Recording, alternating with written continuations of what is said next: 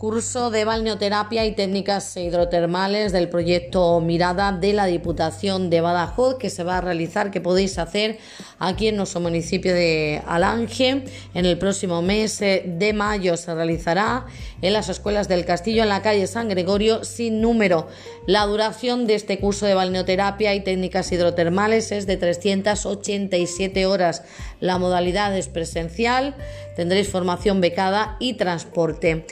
Tenéis hasta el día 13 de mayo para presentar vuestra solicitud en el registro de nuestro ayuntamiento de Alange. Deciros que las personas desempleadas tenéis que cumplir los requisitos de acceso del proyecto Mirada. Las prácticas las haréis en nuestro balneario de Alange.